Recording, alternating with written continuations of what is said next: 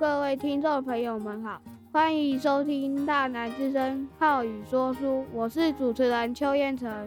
中秋节是月圆人团圆的重要节气，曾几何时，中秋节成了烤肉节，只见家家户户生火烤肉，却忘了中秋节的来源和含义。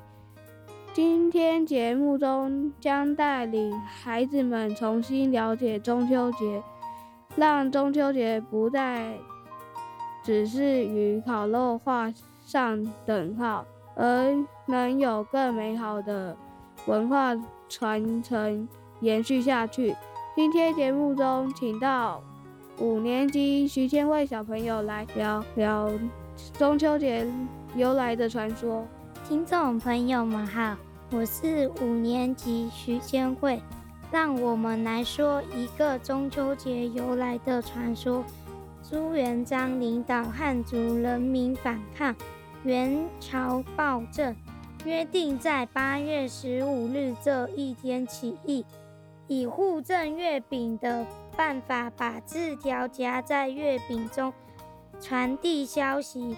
中秋节吃月饼的习俗便在。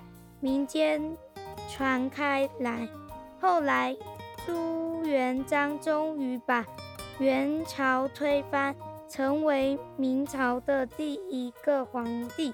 虽然其后满清入人入主中国，但是人们仍旧庆祝这个象征推翻异族统治。